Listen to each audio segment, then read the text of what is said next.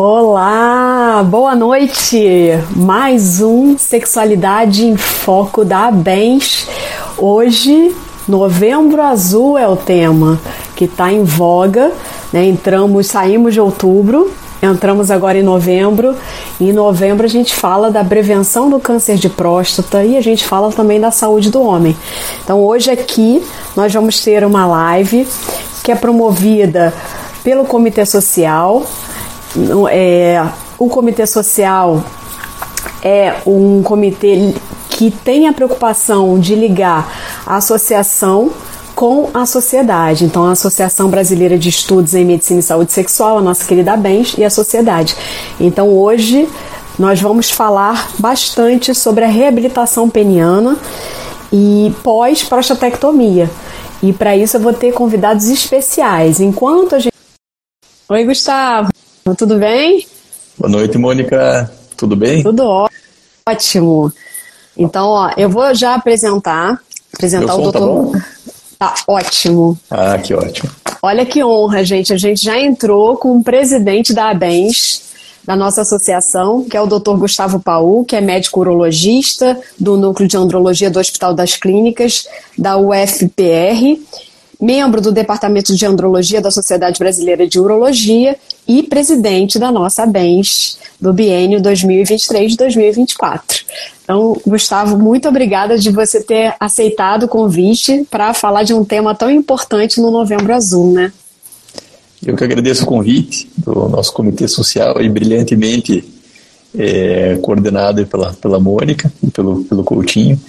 E eu acho que agora no, no, nosso Novembro Azul aí um tema que a gente não poderia deixar de abordar é essa questão do câncer de próstata, das repercussões sexuais que, que pode levar. Mas apesar de ter repercussões, a gente sabe que existe muita coisa que a gente fazer nesses casos, né, Mônica? Exatamente. Bem, já já está aqui com nós também, conosco, perdão, o Jorge Mendes. O doutor Jorge Mendes é urologista, tem pós-graduação em medicina sexual e membro do comitê científico da ABENS. Muito obrigada por estar participando também, doutor Jorge Mendes, que eu não conhecia. Pela primeira vez a gente está fazendo algo juntos aqui na ABENS. Obrigado, Mônica, pelo convite. Boa noite a todos. Boa noite, Gustavo. Seu Bona que está entrando também. E, por último, último e não menos importante, quem entrou agora é o Dr. Alberto Bona, que é meu colega querido, fisioterapeuta super competente. Ele é especialista e mestre em oncologia pelo INCA, olha só, especializado em pesquisa oncológica e sexualidade humana e membro da Associação Brasileira de Fisioterapia em Oncologia e membro da ABENS. Obrigada, doutor Alberto Bona, meu querido amigo. Oi, boa noite. Eu que agradeço, Mônica, pelo convite aí da Bens. Eu acho que o Comitê Social ele está fazendo um trabalho muito bacana, né? Então agradeço aí também a presença do Gustavo, do Jorge. E vamos lá, vamos falar sobre esse tema que é tão importante aí no Novembro Azul, né?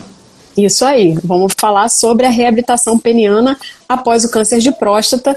E eu vou pedir pro Gustavo abriu os trabalhos, introduzindo o assunto né, e falando um pouco sobre o câncer de próstata e a importância do diagnóstico precoce. Bom, Mônica, o que a população precisa saber? Né? A população precisa saber que o câncer de próstata é o câncer de órgão sólido mais frequente da população masculina. Então, é, nós temos que anualmente é, mais de 65 mil homens recebem o diagnóstico de câncer de próstata, isso no nosso país.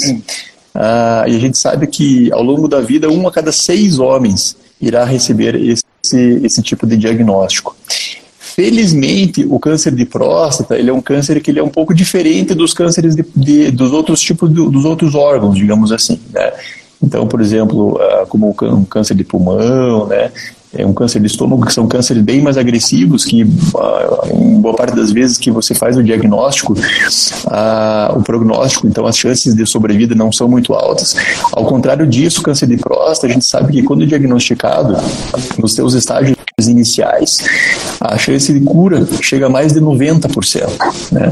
Então, seja com cirurgia, seja com radioterapia, as chances de cura são enormes. Então, o diagnóstico precoce do câncer de próstata é um ponto fundamental no tratamento dessa, dessa doença. Né? Então, por isso mesmo que a Sociedade Brasileira de Urologia, a, a cada novembro, né, promove essa campanha do Novembro Azul, não só porque não porque só em novembro que tem que fazer o exame, mas para poder lembrar né, é, de que o homem ao longo do ano aí ele precisa fazer os exames e se ao longo do ano ele ainda não fez, então ainda tem esse mês e mês que vem aí para procurar o, o seu urologista para poder fazer os exames de, de rastreio. Bacana. E assim, é, eu acho que é fundamental a gente é, sempre estar tá batendo na tecla dessa, dessa questão do homem procurar o urologista, não só por, para a questão do câncer de próstata, mas como você falou muito bem, Gustavo, para a saúde em geral. Né? O, o Francisco, meu marido, que também é urologista, ele costuma dizer que o melhor amigo do homem não é o cão, é o urologista. Né? E eu acho que ele tem razão.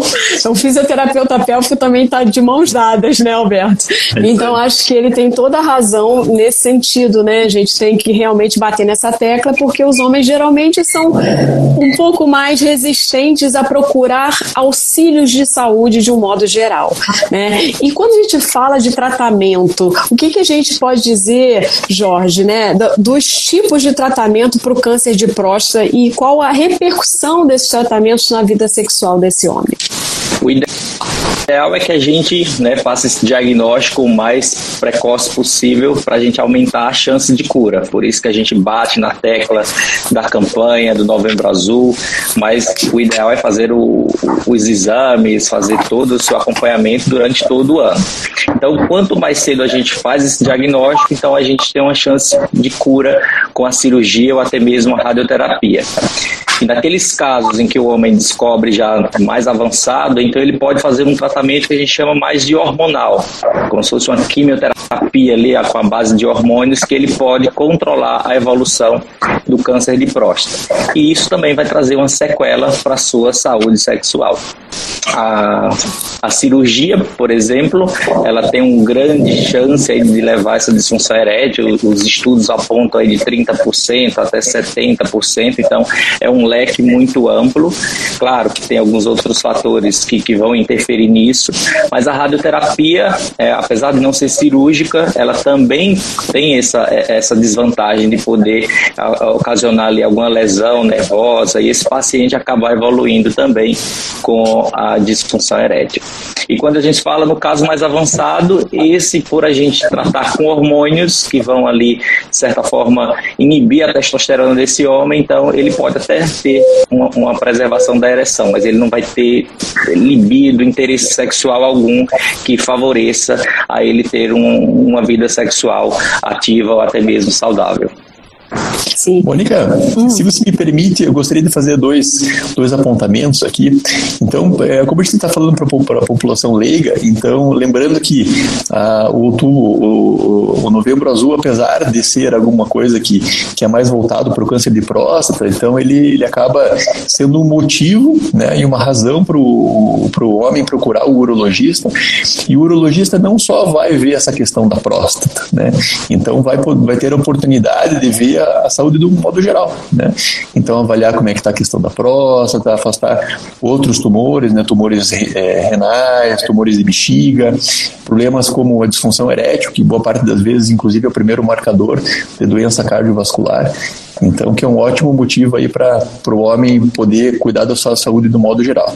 E um segundo ponto que acho que é legal a gente, a gente colocar para a população, que a radioterapia, apesar de, de, parecer ser um tratamento menos invasivo, porque não envolve uma cirurgia nem nada, as chances de disfunção erétil são chances bastante parecidas com as chances da, da disfunção erétil após a, a cirurgia, né, a prostatectomia radical. Entretanto, essa a, a, disfunção erétil após a radioterapia, ela é uma disfunção mais gradual, né, ela demora um pouco mais de tempo para aparecer por conta dos efeitos da própria radioterapia em cima dessa inervação. Né? Então, é, acho que é legal a população saber que tanto a, tanto a cirurgia quanto a radioterapia, as chances de disfunção erétil elas são bastante parecidas. Né? Então, a radioterapia, a princípio, pode ser alguma coisa bastante tentadora, né, por não envolver uma cirurgia nem nada, mas os riscos aí são riscos bastante parecidos.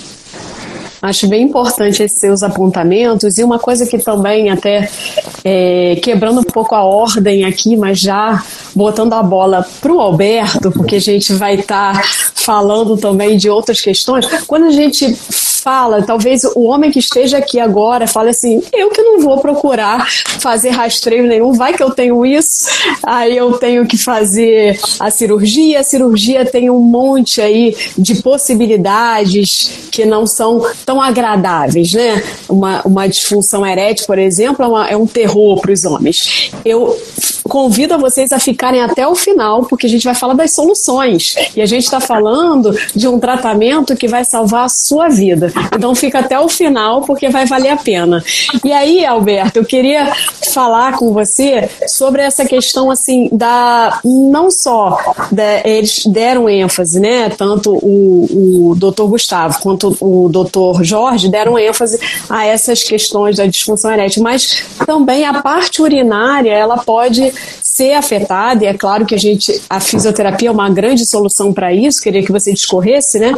É, na questão da, da cirurgia da próstata, né? Sim, sim, Mônica. Pois é, assim, tem duas coisas que são bem importantes, é, que tanto o Jorge quanto o Gustavo comentaram. Primeiro, em relação à sobrevivência. Esses homens, eles sobrevivem, e assim, eu digo ainda mais, eles vivem, tá? Eles não só sobrevivem.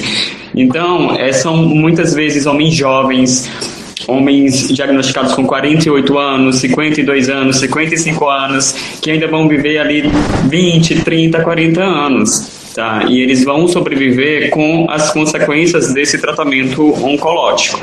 É, e dos tratamentos oncológicos, principalmente a cirurgia e a radioterapia, elas têm assim, uma, uma importante é, causa de disfunção urinária e sexual, tá? Pensando na disfunção urinária, a mais comum, né, que a gente fala bastante, é a incontinência urinária, esses escapes de urina que costumam ali nos primeiros meses após a cirurgia serem é, escapes nessas perdas de formas mais graves, de formas mais intensas, que costumam melhorar com o tempo e costumam melhorar bastante com, né, com acompanhamento e tratamento fisioterapêutico, que ainda a gente vai conversar mais um pouco depois. E disfunção erétil, que também costuma ser bem grave é, no início, um, uma função erétil que fica bem comprometida no início, que alguns homens conseguem estar recuperando ao longo do, desse período de tempo, principalmente se ele fizer a reabilitação peniana, que é o, o tema né, da nossa live. Né? Então, sim, mas assim, é importante lembrar que não é só disfunção erétil e não é só incontinência urinária. Outras complicações, outras disfunções sexuais são comuns a esses pacientes. Né? Tem a climactúria, que é a perda de urina durante o orgasmo, é, tem a diminuição do desejo sexual, que o Jorge comentou bem, principalmente nos pacientes que fazem o uso do, da, do inibidor, né, do hormônio dos androgênios, é, disfunções orgásticas, alterações da função orgástica, é, que são comuns também. Então a gente tem que ver esse homem como um todo, tá? Não só tão compartimentado, não. Exatamente. E é por isso que é tão importante uma live interdisciplinar, né? Aqui a gente tem fisioterapeuta, faltou aqui o psicólogo, né? Para dar o, o balanço total, porque a cabeça desse homem, antes mesmo até da cirurgia, né, com o próprio diagnóstico, muda bastante, né? A gente se colocando no lugar dessa pessoa, a gente imagina que, claro, que isso é um impacto, até porque essa palavra ainda câncer é uma palavra muito pesada. Então, muitas vezes, é, vários trabalhos falam sobre isso, né? O, o, quanto que a notícia já tem um impacto na qualidade sexual desse homem, interferindo na função erétil já antes mesmo da cirurgia. Então, isso deve ser levado em consideração e, junto com o fisioterapeuta pélvico, com o urologista, está o psicólogo também para ajudar nisso, nesse tratamento, nessa reabilitação. E não, não vamos esquecer, né? E, uh, mas muitas pessoas perguntam assim, gente, mas por que será que a cirurgia radical de próstata afeta a função sexual? Explica um pouco disso para nós, né, é, doutor Gustavo. Explica um pouco assim para o público em geral entender o porquê que afeta, que muita gente não entende o porquê. Bom, primeiro a gente tem que entender, Mônica, que a próstata ela é uma glândula, é uma glândula do, do aparelho sexual masculino, né, que participa da produção de boa parte do, do líquido seminal ah, e também participa do processo de, de ejaculação. Né. Então a, a, próstata ela é uma glândula que ela, ela abraça né, a, a uretra prostática. Então ela abraça a uretra prostática, então o canal da uretra passa por dentro da próstata. Então, quando nós estamos diante de um, de um câncer de próstata e vamos fazer uma cirurgia radical, é, a gente vai precisar retirar essa próstata do modo, do modo integral. Né? Acontece que os nervos da ereção, os nervos que vêm da medula em direção ao pênis, que é, são nervos que, em última análise, trazem os neurotransmissores para o pênis, que é a, a ocorrer a ereção, são nervos que eles passam é, por trás e também nas laterais da próstata. Né? De modo que é impossível a gente conseguir tirar a próstata né, do modo cirúrgico sem de algum modo lesar alguma, alguma parte desses nervos ou então é, é passar muito perto desses nervos. E, e, os nervos são, são estruturas do nosso corpo que são estruturas bastante delicadas. Então, a, a, o simples é, mexer, né, o simples, a simples manipulação de uma estrutura é, de uma estrutura próxima ao nervo pode fazer com que esse nervo ele seja lesado ou então que esse nervo ele, ele sofre, sofra algum processo de, de, de lesão parcial ou lesão temporária né? Um negócio que a gente chama praxia. Praxia é quando o nervo ele, ele, ele é manipulado, né? Apesar dele não ser seccionado, ele é manipulado e esse nervo ele fica sem funcionar durante algum tempo. E esse sem funcionar ele pode demorar lá três meses, seis meses, um ano, em geral até dois anos quando é uma lesão nervosa é, e tem essa praxia, o nervo ele consegue recuperar a função, né? Então, a, tanto a cirurgia que a gente vai tirar a próstata, né? Então a gente passa perto desses nervos, esses nervos eles podem é, ser lesados do modo temporário ou permanente, ou então, quando o paciente faz a radioterapia, né, que faz uma, uma queimação por radiação na próstata, esses nervos eles são, é, entre aspas, queimados juntos. Né? Então, é, por conta da lesão nervosa, né, esses nervos eles vão acabar não trazendo mais a informação nervosa que, que vem do cérebro, que vem da medula, que vai até o pênis, e aí esse pênis, ele, ele apesar de, de, ser um pênis sadio, com vascularização, ele não vai ter mais a, a, a informação nervosa chegando a ele. E isso, em última análise, vai fazer com que as ereções involuntárias noturnas elas não ocorram. Essas ereções noturnas involuntárias elas são muito importantes para a manutenção da saúde do pênis. E sem ereção involuntária e o pênis não funcionando, todo órgão do nosso corpo que a gente não utiliza, ele acaba tendo um processo de hipotrofia e atrofia. E isso, em última análise, pode levar a uma disfunção erétil que pode ser permanente caso a gente não faça um trabalho de, de reabilitação. E aí sim a gente vai precisar do, dos, dos, dos, fisioterapeutas. Lembrando também que para a gente poder tirar a próstata, sai um pedacinho do canal da uretra também, é feita uma emenda entre a bexiga e a uretra remanescente. Né? Ah, e a próstata, ela faz parte também do, do mecanismo de, de, de, continência urinária. Então, tirando a próstata, o homem ele também ele vai ter dificuldade de, de segurar a a urina, então ele vai ter que reaprender a segurar a urina só com o esfíncter, porque ele não tem mais a próstata. E aí que é o papel do fisioterapeuta, que é fundamental. Já deixou a bola quicando para o Alberto, né? e aí a gente já entra perguntando para o Alberto, quer dizer, há uma possibilidade de uma cura espontânea, mas há a necessidade de tratamento, mesmo que haja essa cura espontânea, porque a gente não sabe, né, Alberto, quem vai curar espontaneamente, quem não vai, e por que não acelerar esse processo, né? É, isso aí. É, é essa lesão realmente esfincteriana, ela é quase que certa na cirurgia, e é uma lesão realmente importante porque o esfíncter uretral interno, né, aquele que fica, como o Gustavo falou, dentro do, da próstata, ele é ou inteiramente retirado ou ele é muito lesionado.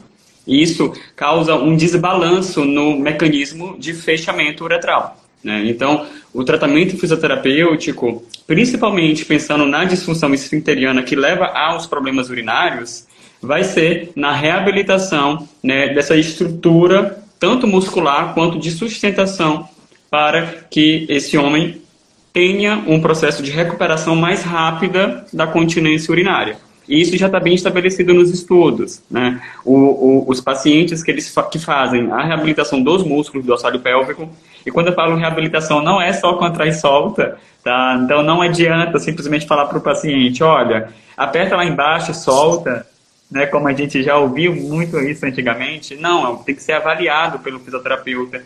Ele precisa realmente ver essas, essas estruturas, ver como estão funcionando essas estruturas, para fazer o processo de reabilitação, né? É, e pensando na disfunção sexual, é, é, também possível ter uma recuperação espontânea, mas é uma minoria, Mônica, que realmente recupera espontaneamente. É, se a gente pensar em 100%, talvez 30% a 40% consegue ter uma resolução espontânea. E os estudos eles mostram que quando realmente é feito o processo de reabilitação peniana, que a gente vai conversar já já, os medicamentos, é, a bomba vácuo, né, a vacuoterapia, entre outros tipos de tratamentos fisioterapêuticos e médicos, essa recuperação ela é mais rápida e com melhor qualidade da ereção. E isso é bem importante, né? E entrando no tratamento que antes era primeira linha, agora já não se fala tanto de primeira linha. Enfim, vamos falar dos tratamentos, né? E aí eu queria, Jorge, que você falasse sobre qual o papel das medicações que são tão difundidas, né? As pessoas conhecem o Cialis, o Viagra, que foi o primeiro, né? Foi o grande precursor aí dessa, desse boom, nó, revolucionou realmente a vida sexual do homem.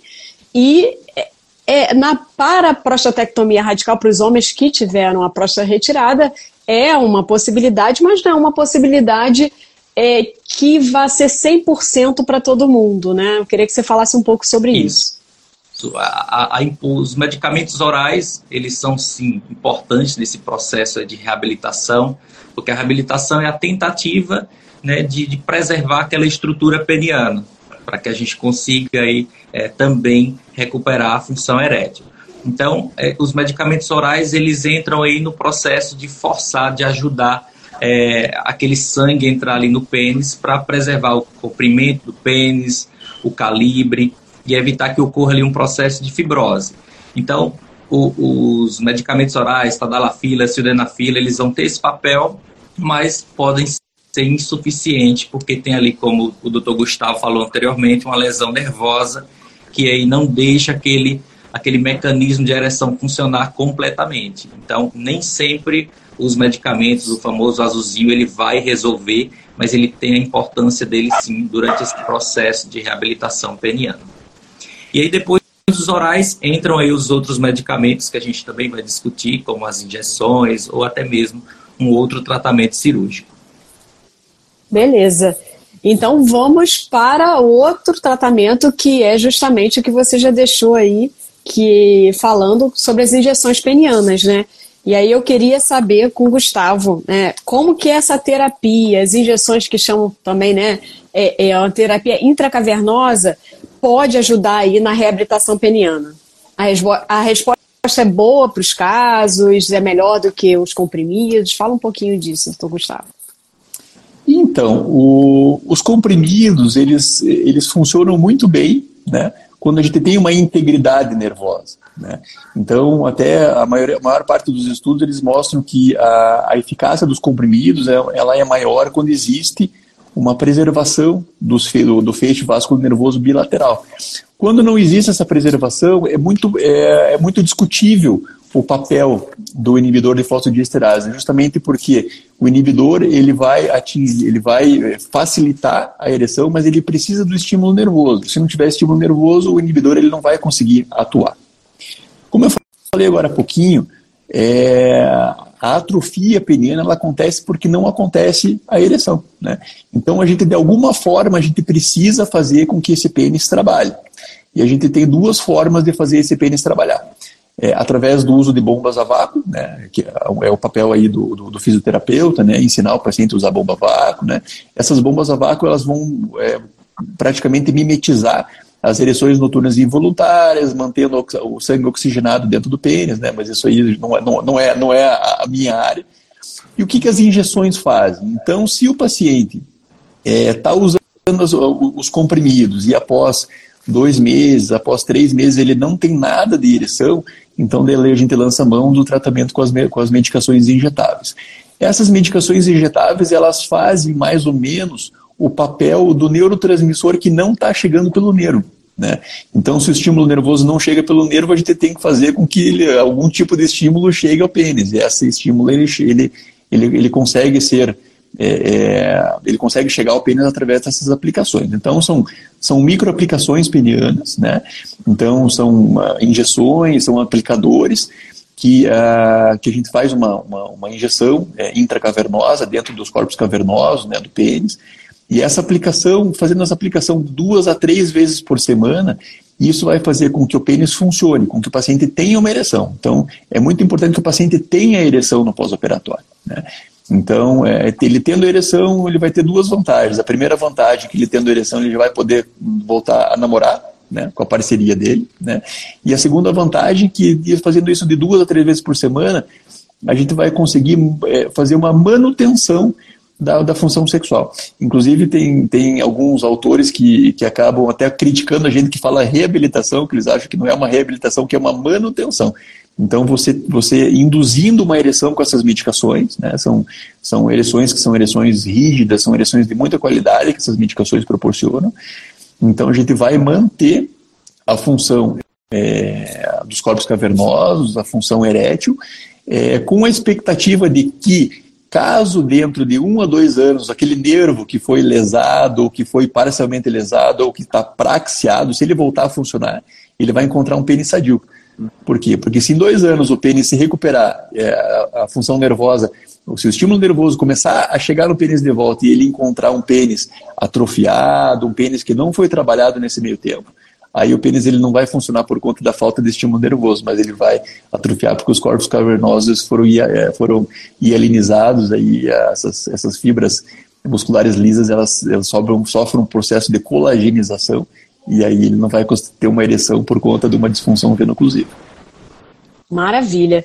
E, gente, só, só um lembrete que quem tiver é, com alguma pergunta para enviar, envia por esse balãozinho que tem um ponto de interrogação bem aqui embaixo, tá? Porque tá passando muita coisa e eu, eu não vi as perguntas ainda passando. Se vocês viram alguma, vocês me falem aí porque eu vi só uma excelente discussão, mas é, muito obrigada. Não vi pergunta. É, não vi pergunta, mas sempre tem. Eu tenho algumas aqui que me mandaram, que depois eu vou fazer para vocês, tá? E, bem, dando continuidade, vamos lá, tá? É, Alberto, fala um pouco mais agora da fisioterapia, né? Como é que é a fisioterapia, assim, se você for explicar para uma pessoa, ah, eu quero procurar para fazer, mas o que, que, eu, o que, que eu espero da fisioterapia? O que, que eu vou achar por lá? Então, é, é, primeiro, é falar em, vou falar de que momento procurar o fisioterapeuta, né, Ótimo. né, Mônica? Ótimo. O, na verdade, assim, o ideal, ideal mesmo seria esse fisioterapeuta avaliar esse paciente antes mesmo do tratamento oncológico, né? É, principalmente antes do tratamento, naquele papel de educador, né, para esse paciente entender o que, que ele vai passar, porque ele vai passar por muitas mudanças, tá? É, quando a gente fala dessas mudanças sexuais e urinárias, para gente que trabalha na área, a gente tende um pouco a diminuir a, o impacto disso na vida da, do paciente, porque a gente vê muito sobre isso. Mas para o paciente é um impacto muito grande, né? A gente diariamente vê relatos de pacientes que ficam muito frustrados com o tratamento, tá? É, então, quando ele tem uma boa recepção disso, uma boa educação, ele vai saber pelo que ele vai passar e ele vai saber com quem ele vai poder contar nesse momento. Ele vai saber qual é o momento da reabilitação, qual é qual é o tempo que vai acontecer essa reabilitação. Por exemplo, o Jorge e o, e o, e o Gustavo, eles falaram do, do medicamento oral e da injeção intracavernosa. Quantas vezes a gente vê o paciente ali com quatro, cinco meses sem saber o que, é que ele precisa fazer, se é a injeção, se é o medicamento. Então, assim, às vezes, essa consulta com o fisioterapeuta ajuda muito no direcionamento né, do tratamento. Tá? Então, o fisioterapeuta, o ideal seria antes, mas muitas vezes é depois. E pensando em depois, é, principalmente no caso cirúrgicos após a retirada da sonda, tá? depois da sonda seria o momento mais ideal para esse paciente chegar para a gente, para a gente fazer uma avaliação completa iniciar o tratamento. Gente, desculpa, minha cachorrinha é uma filhote e ela é danada.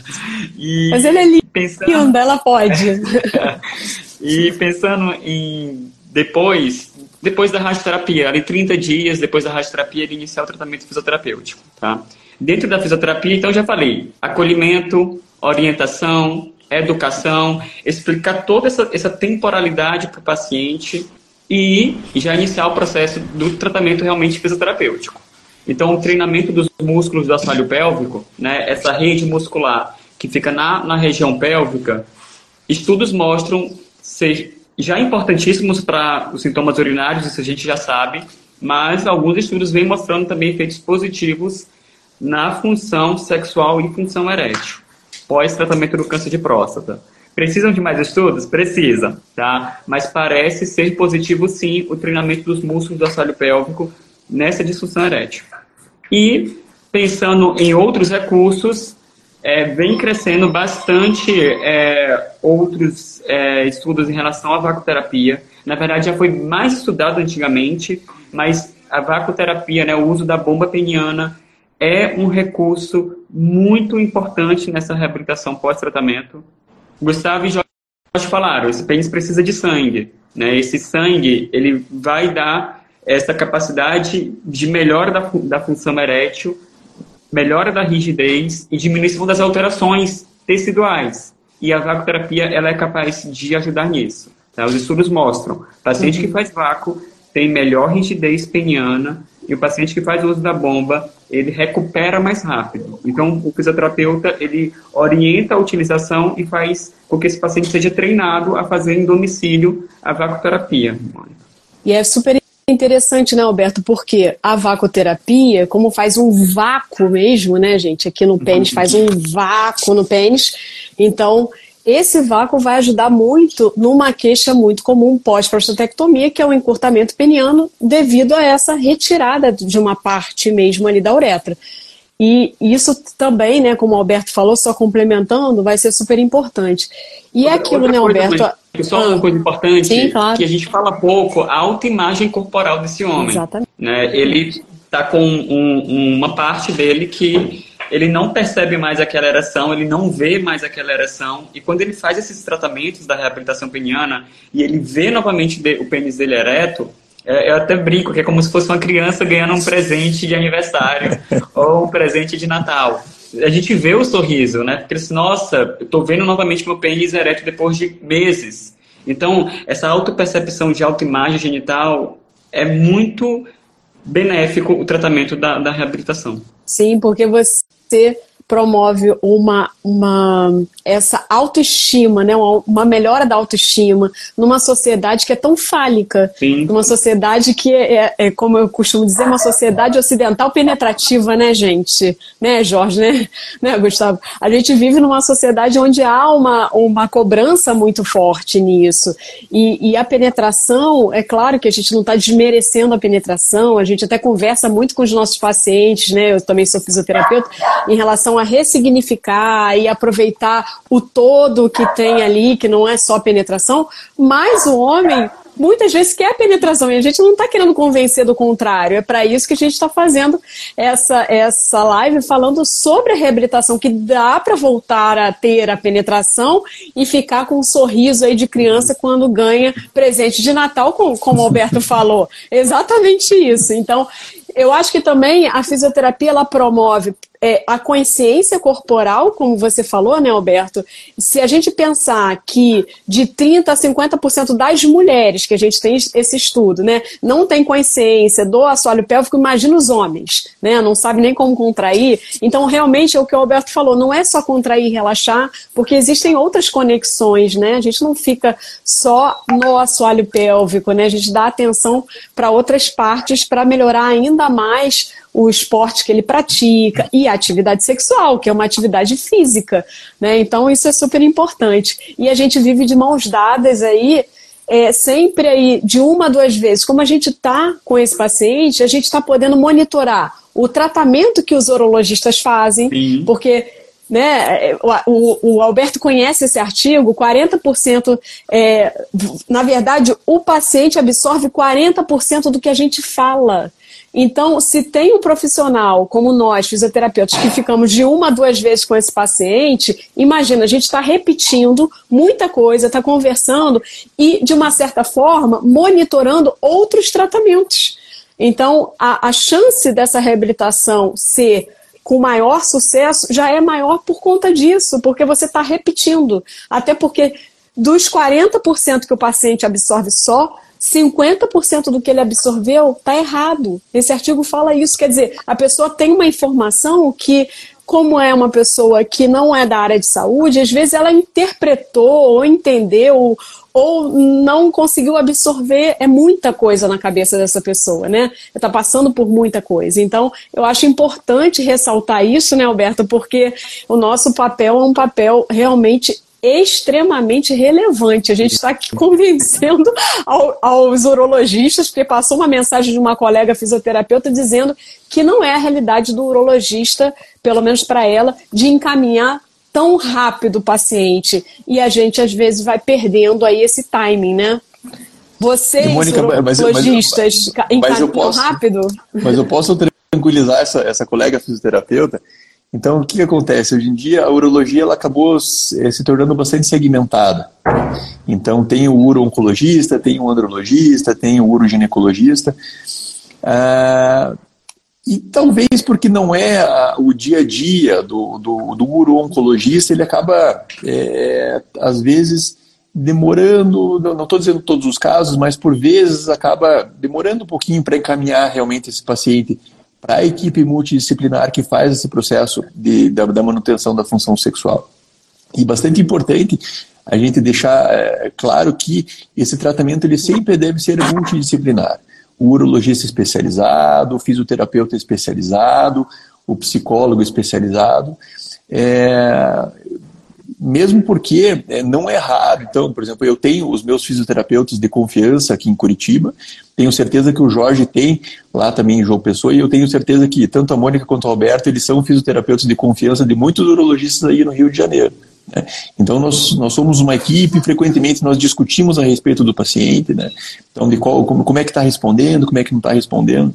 E você sabe que, eu não sei qual é a impressão pessoal de vocês, mas hoje em dia é, o pessoal tem, é, às vezes, até falado da cirurgia robótica como se fosse uma cirurgia que prevenisse hum. a, a, a, disfunção sexual. Né? Então, a gente sabe que apesar da cirurgia robótica ela ser é, uma, uma cirurgia tecnicamente um pouco mais refinada do que, do que a laparoscopia e do que a, a, cirurgia aberta, ainda muitos pacientes ficam com disfunção erétil mesmo após a cirurgia robótica. Né? Então, talvez essa, essa ideia de que a cirurgia robótica não promova a disfunção erétil pós-operatória, então acabe até mesmo demorando um pouco mais para que o nosso colega urologista ou oncologista acabe realmente percebendo que esse paciente está com problema de disfunção sexual e aí esse, esse paciente ele acaba demorando um pouco mais para chegar na gente. Bem da verdade que muitos dos pacientes que me procuram aqui em Curitiba são encaminhados pelos fisioterapeutas. Né? Ah. Vou, vou dizer que boa, a maior parte dos pacientes que me procuram são encaminhados pelos fisioterapeutas e não pelos uro-oncologistas. Então, então para essa nossa colega fisioterapeuta ficar bastante tranquila que que não é, não é o problema pessoal contra os fisioterapeutas, né? mas que realmente esses pacientes eles estão demorando bastante para chegar na equipe que, que irá fazer essa, essa manutenção da função sexual, Peninha. Bom, pois é, a colega fisioterapeuta.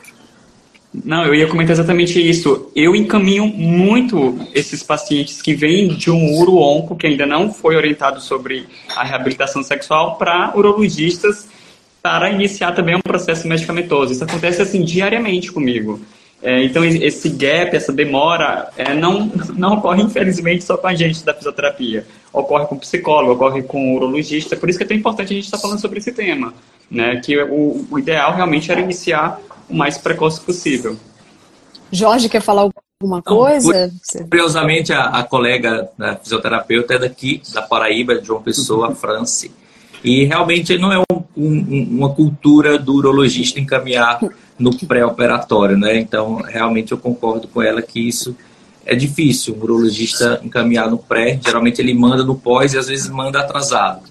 E eu recebo, né, como eu me dedico mais à parte da andrologia, da recuperação né, da, da, da saúde sexual, então acaba que eu recebo mais encaminhados também já de forma tardia, até mesmo já pensando no tratamento cirúrgico. E aí, falando de tratamento, Jorge, continuando com você, né? A gente falou das medicações orais, a gente falou da, da do, do, das injeções das penianas, injeções. né? Falou da fisioterapia e as próteses. Porque tem, o, o que tem de mito em relação à prótese, né, não tá fora do gibi. E às vezes as pessoas acham, o, o homem, já recebi paciente falou, ah, não é melhor botar uma prótese direto? Aí eu expliquei to, todo tudo que acontece antes, ele, nossa, então é melhor não, é melhor eu queimar as etapas. Eu falei, exatamente. E aí encaminhei também, como o Alberto, encaminhei para a pessoa da reabilitação, no caso, que é o meu marido, porque eu trabalho junto Fica com ele, fácil. né? O, o Francisco Coutinho, então, e ele é super especialista, assim como vocês também. Mas fala um pouquinho da, da questão das próteses penianas a prótese ela entra realmente como último recurso né, do tratamento da disfunção erétil. Claro que pacientes querem pular todo esse processo, querem adiantar, querem recuperar esse tempo, ou para esse tempo. E a gente até pode pensar numa cirurgia já precoce quando aquele paciente já tinha uma disfunção erétil antes do tratamento do, do câncer de próstata. Então, não foi a, a, cirurgia da próstata que o deixou com disfunção, mas se ele já tinha um, uma disfunção grave, então se isso persiste e ele quer já resolver, a gente pode antecipar essa cirurgia. Mas se é aquele paciente que tinha uma função erétil normal, operou a próstata, o ideal é que ele vá seguindo esses passos da reabilitação para que não ocorra um arrependimento, um, um arrependimento ou ele seja ali precipitado. Então, a cirurgia a gente sabe que ela tem uma satisfação muito grande, né, tanto para o paciente quanto para a parceria mas é uma decisão que precisa ser bem pensada, precisa ser bem estudada. O paciente ele tem que estar preparado, tem alguns exames que são necessários, são indispensáveis, como por exemplo, ele tem que estar com açúcar, né, os níveis de glicose bem controlados para evitar uma infecção. Tem que ser um paciente que está apto para submeter a um novo tratamento cirúrgico, né, a parte cardiológica, toda a parte é, circulatória, vascular também tem que estar ali é, com condições para que ele receba uma anestesia e tenha uma recuperação também satisfatória, uma recuperação aí eficaz para que ele possa né, é, utilizar né, essa, essa prótese peniana para ter suas relações sexuais. Maravilha. E Gustavo, e no caso assim de, de um tratamento adicional, né, do com bloqueio hormonal, como é que ficam as questões sexuais? Como é que se ajuda, né, nesse caso aí? Bom, é, existem algumas situações onde nós iremos é, empregar é, bloqueadores hormonais. Né? Esses bloqueadores hormonais, em última análise, eles irão bloquear, bloquear, a produção da testosterona. Então, esse paciente ele vai desenvolver um grau de, de hipogonadismo. Né? Então, ele vai fazer esse hipogonadismo. É, a testosterona ela é um hormônio muito importante para a função sexual do homem. Então, ela regula é, boa parte do processo da ereção, do processo do libido, né, várias funções corporais, né? É, então, logicamente, o homem que fica com a testosterona suprimida, ele vai sofrer esse tipo de, de situação, ele poderá ter uma redução da parte de libido, da, da, da função erétil. Entretanto, a testosterona não é 100% necessário para manter a função sexual masculina. Então, a gente vê no nosso dia a dia pacientes em bloqueio hormonal, né, usando medicações, usando injeções, conseguindo manter ah, uma, uma vida sexual ativa, né? Ah, é só, é só, é, é, só um, digamos assim, um empecilho. Né? Mas, a, mas a vida sexual do paciente em bloqueio hormonal ela é perfeitamente possível né? e, e ela deve ser bastante encorajada. Maravilha. E Jorge, existe algum horizonte, assim, um novo horizonte futuro para assim um futuro próximo, assim, para minimizar essas alterações. Alguém até perguntou aqui, na, nas, se alguém quiser responder e complementar, sobre ondas de choque, né? Perguntaram aqui na, no privado aqui. Isso é, acho que a tendência né, da evolução das técnicas cirúrgicas, como veio aí o, a robótica que o Gustavo já falou, tentando minimizar esses danos, mas a gente sabe que ainda são reais, existem. Então, acredito que novas é, aprimoramento de técnicas vão ajudar. Mas existe aí as ondas de choque, né, que vieram como uma, uma, uma promessa para melhorar essa reabilitação. mas os estudos ainda são não é, duvidosos, não tem ainda um, um papel exato, então é necessário mais é, detalhamentos, mais pacientes que submetam a esses testes para a gente realmente afirmar que existe algum benefício. E é isso, é o, é o nosso desafio, procurar alguma coisa, algum tratamento que possa realmente fazer com que esse paciente tenha uma cura do câncer com a sequela mínima possível na sua vida sexual, até mesmo na sua vida social com incontinência urinária. Maravilha. E, Mônica, você sabe que agora no Congresso da Islândia, está entrando nessa, nesse, nesse tema, é, eu fui convidado para é, é, falar a respeito das, das, das perspectivas, né? Tanto da, da, do plasma rico em plaquetas, uhum. quanto da, das células tronco, né? Na reabilitação dos pacientes pós-prostatectomia. Então, é, isso ainda não é uma coisa que, que é feito de, de, de rotina. Né? Os estudos, eles são estudos que, para a célula-tronco, parece que são um pouco mais animadores. Entretanto, ainda não se tem aí uma, um modelo ideal, né, um protocolo de que tipo de célula-tronco que a gente pode usar, qual que é o regime de célula-tronco que a gente vai usar, quantas aplicações precisam ser feitas. Né? E o plasma rico em plaquetas também. Né? Então, é, existem alguns estudos que foram feitos aplicando o plasma rico em plaquetas em cima do feixe vásculo nervoso ali da, da, que fica no leito da, da próstata retirada, né? Isso, assim, estudos experimentais em ratos. E parece que esse plasma rico em plaquetas ele acaba é, tendo um papel de proteção desses nervos contra, contra a, a, degeneração nervosa, né? É, o plasma rico em plaquetas, uma injeção intracavernosa também. Entretanto, os estudos eles ainda não, não trouxeram respostas definitivas, né? São estudos que ainda também não, é, é não têm protocolos padronizados. Então, por hora, não é recomendado, né, nem a sociedade americana, nem a sociedade brasileira, nem a, a associação, é, nem europeia. a associação europeia de urologia não recomenda esse tipo de, de, tratamento por hora. São tratamentos que eles podem ser realizados sim, mas em ambiente acadêmico e depois da, da aprovação do, do, do, do comitê de ética. Resumindo o que a gente tem de tratamento de reabilitação, fisioterapia pélvica, é, com com a vacoterapia também, que o Alberto vai falar, porque é diferente de tudo, tem bastante estudo, né? E, e é ainda, eu acho, muito pouco praticada, né? E tem a injeção peniana, os, as, vamos começar, comprimidos orais, injeção peniana, que tem novidade, né?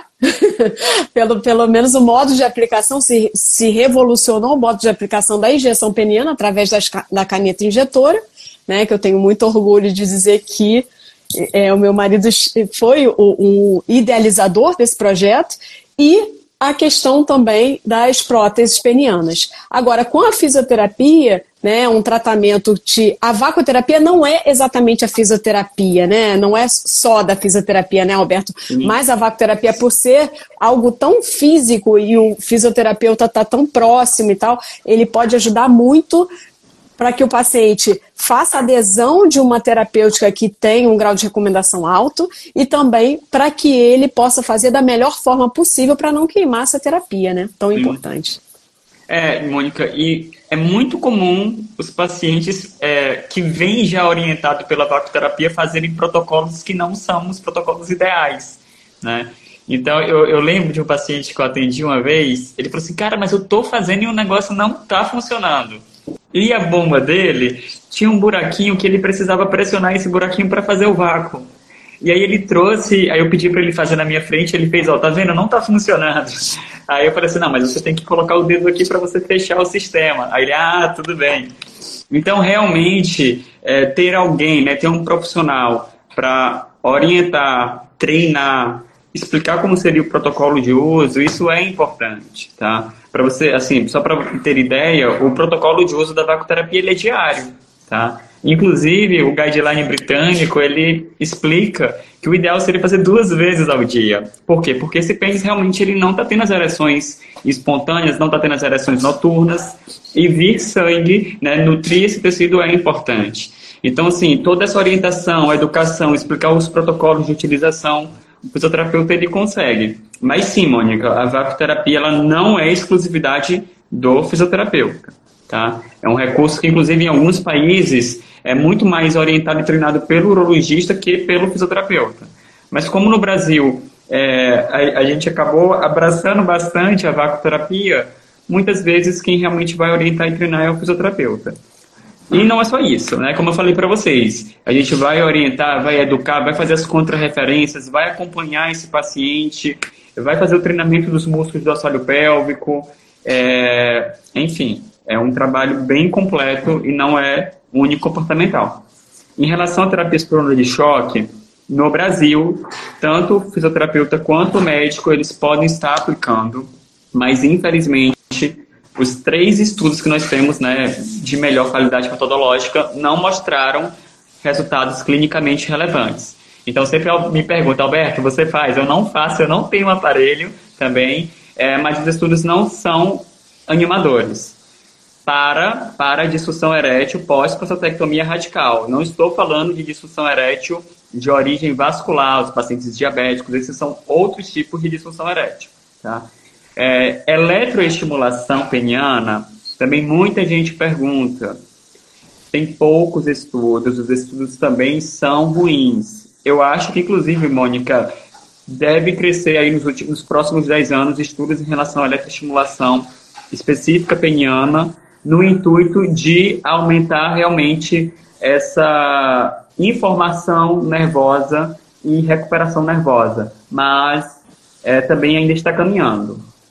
Maravilha. E, bem, eu estou vendo aqui as perguntas, vamos fazer um bate rápido, mas eu acho que a gente é, já respondeu boa parte, porque um perguntaram aqui é, saber a opinião de todos sobre as ondas de choque. O Alberto já falou, o Jorge também. Acho que só falta o Gustavo, que já está fazendo assim com a cabeça. Então já temos as três opiniões.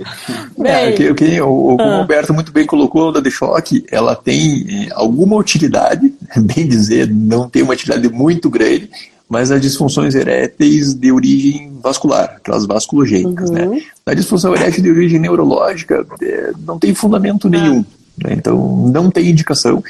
E mesmo no, no, no, no na, nas disfunções eréteis de origem é, vasculogênica, é, o resultado do onda de choque é um resultado ruim, tá?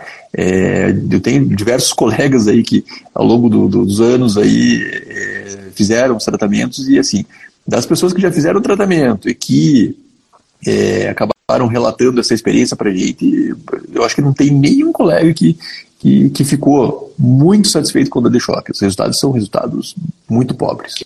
Eu, eu, tive a oportunidade de fazer um estudo né, com esses pacientes e realmente o, o resultado não foi animador. Tá, e perguntaram aqui se é importante uma psicoterapia de casal para esse processo ou apenas a individual. Eu, eu acho que todos são unânimes aqui, quem quiser pode falar depois de discorrer sobre isso, que é importante tanto para o homem né, quanto para o casal. E aí vai depender, né? Se, se o casal se dispõe a isso, eu acho que depende de uma série de fatores, né? Porque nem sempre é fácil você unir o casal nem no nosso tratamento. Então, para nós, urologistas, nós não, que eu não sou urologista, mas para nós fisioterapeutas, fisioterapeutas pélvicos, sempre é melhor quando vai o casal. Então, acho que, de qualquer forma, quando a pessoa está em parceria, é bom que a parceira ou parceiro estejam presentes, pelo menos na avaliação e tudo mais. E não é diferente para a psicoterapia. Alguém discorda? Alguém quer falar alguma coisa? Não, super concordo. Eu acho que vai depender de cada caso mesmo. É, tem, tem inclusive pacientes que eles já, já pedem para entrar junto com, com as suas parcerias né, na, na, na, na, consulta. Outros realmente eles comentam muito pouco. A gente, cada um tem um relacionamento diferente. Né? Então, é, é muito importante que a parceria esteja junto, porque até para apoiar no tratamento nessa da, questão das injeções, às vezes até a parceria consegue ali aplicar, uhum. ou se parte já para cirurgia de prótese, para ela entender, para essa parceira entender como que funciona, ah, não é tirar aqueles mitos, né? Ah, é um ferro, é uma haste, o que é que é. Então é muito importante que esteja presente durante esse processo para que a gente consiga fazer um bom trabalho. Paciente que é. esconde a, bomba para a mulher não ver, para o marido não ver. Então, e, realmente... É, e todos vocês devem concordar comigo que a relação sexual é do casal, né? Então é dele e da parceria, né? Então nada mais justo que, que a parceria vir junto para entender o problema, entender as dificuldades e também poder participar da decisão do tratamento, né? Exatamente. E a gente sempre compartilhando decisões dos nossos tratamentos, dos nossos raciocínios clínicos com esse paciente e, de, se possível, né? Porque eu falo se possível porque depende da relação, como falou o Alberto muito bem. A gente não, a, gente gostaria que, né? E a gente convida para o paciente, mas nem sempre o paciente está num bom momento com aquela parceria. Então é, é disso que a gente está falando. Bem, existem outras perguntas, a gente, por conta da. Faltam três minutos, eu vou pedir para vocês mandarem as suas mensagens finais. Agradeço de antemão a excelente participação de, dos três, o Alberto Bona, o Dr. Gustavo Paul, o Dr. Jorge. Muito bacana o nosso, nosso bate-papo. A gente podia ficar aqui a noite inteira falando sobre isso. Né? E as perguntas, gente, a gente vai respondendo aqui. Eu vou mandar para cada um deles. Tem uma pergunta específica da fisioterapia, eu vou mandar para o Alberto, e a gente manda para vocês a resposta tá bom? Perguntaram sobre peronia, a gente tem material aqui, existem mais, muito mais material no canal do YouTube da Abens, vale a pena seguir, sigam a Abens no YouTube e também vejam aqui outros materiais que nós temos, outros conteúdos, né, na nossa própria página do Instagram. Vale sempre a pena seguir e compartilhar para que todos sigam também, porque aqui a gente tem informação segura e com cientificidade, que é mais importante. Então, obrigado a todos e, por favor, cada um de vocês, vamos começar aqui. Quem está do meu lado aqui é o Gustavo, então vou começar a pedir. Não, deixa o Gustavo fechar, né? Que é o presidente, né, gente? Ô, Jorge, fala aí pra gente suas mensagens finais. Eu queria agradecer a presença de todos, né, ao seu convite também por estar aqui podendo compartilhar um pouco é, dessa, desse passo importante, né, após o homem passar por esse processo de tratamento. Então, acho que é uma informação muito válida para chegar à população que é possível recuperar essa função sexual e ter uma vida mais saudável.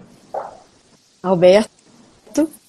A minha, a minha mensagem realmente é tanto para quem seja paciente ou então para quem é profissional, é que o tratamento interdisciplinar é o tratamento ideal para essa reabilitação sexual peniana nesse paciente. Então, façam esses encaminhamentos, essas contrarreferências, e quanto mais precoce, né, quanto mais rápido esse paciente conseguir ter acesso a esses profissionais, melhor. Tá? Então, um agradecimento aí pelo convite. Obrigada. Gustavo? E a, minha, e a minha mensagem final é, nossa, agradecer demais aí, sabe? Dizer que foi muito gostoso. É um assunto que eu, que eu trabalho bastante com isso, um assunto que eu adoro falar, eu adoro tratar esses pacientes.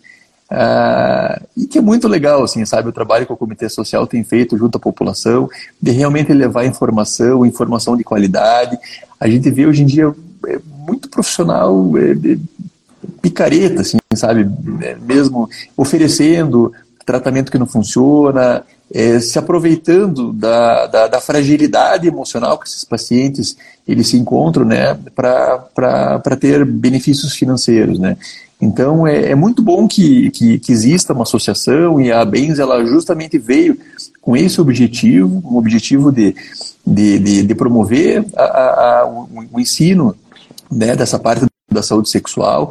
Ah, o comitê social ele tem essa função de levar a, a, a boa informação para a população do Brasil, para que a, a população tenha um porto seguro, né, onde buscar informação de qualidade. Eu agradeço demais é, todos vocês aí do Comitê Social e de toda a associação, sabe? Eu, eu, eu fico muito feliz de poder fazer parte dessa, dessa história tão bonita. Maravilha! Eu agora que eu acionei novamente os comentários para não ficar mais no nosso rosto e vieram aqui comentários é, agradecendo sobre a live e elogiando. Vou desativar de novo para a gente fazer aquela foto, né? Todo mundo rindo aí. E alguém, por favor, faça um print, deixa eu fazer. Pronto. Foi. Pronto, foi. Gente, muito obrigada e nos acompanhe e aos profissionais que estão aí trabalhando com sexualidade, venha para a Bens. Beijo, obrigada, gente. Boa noite. Obrigada por tudo. Tchau, tchau. Tchau. Tchau, tchau.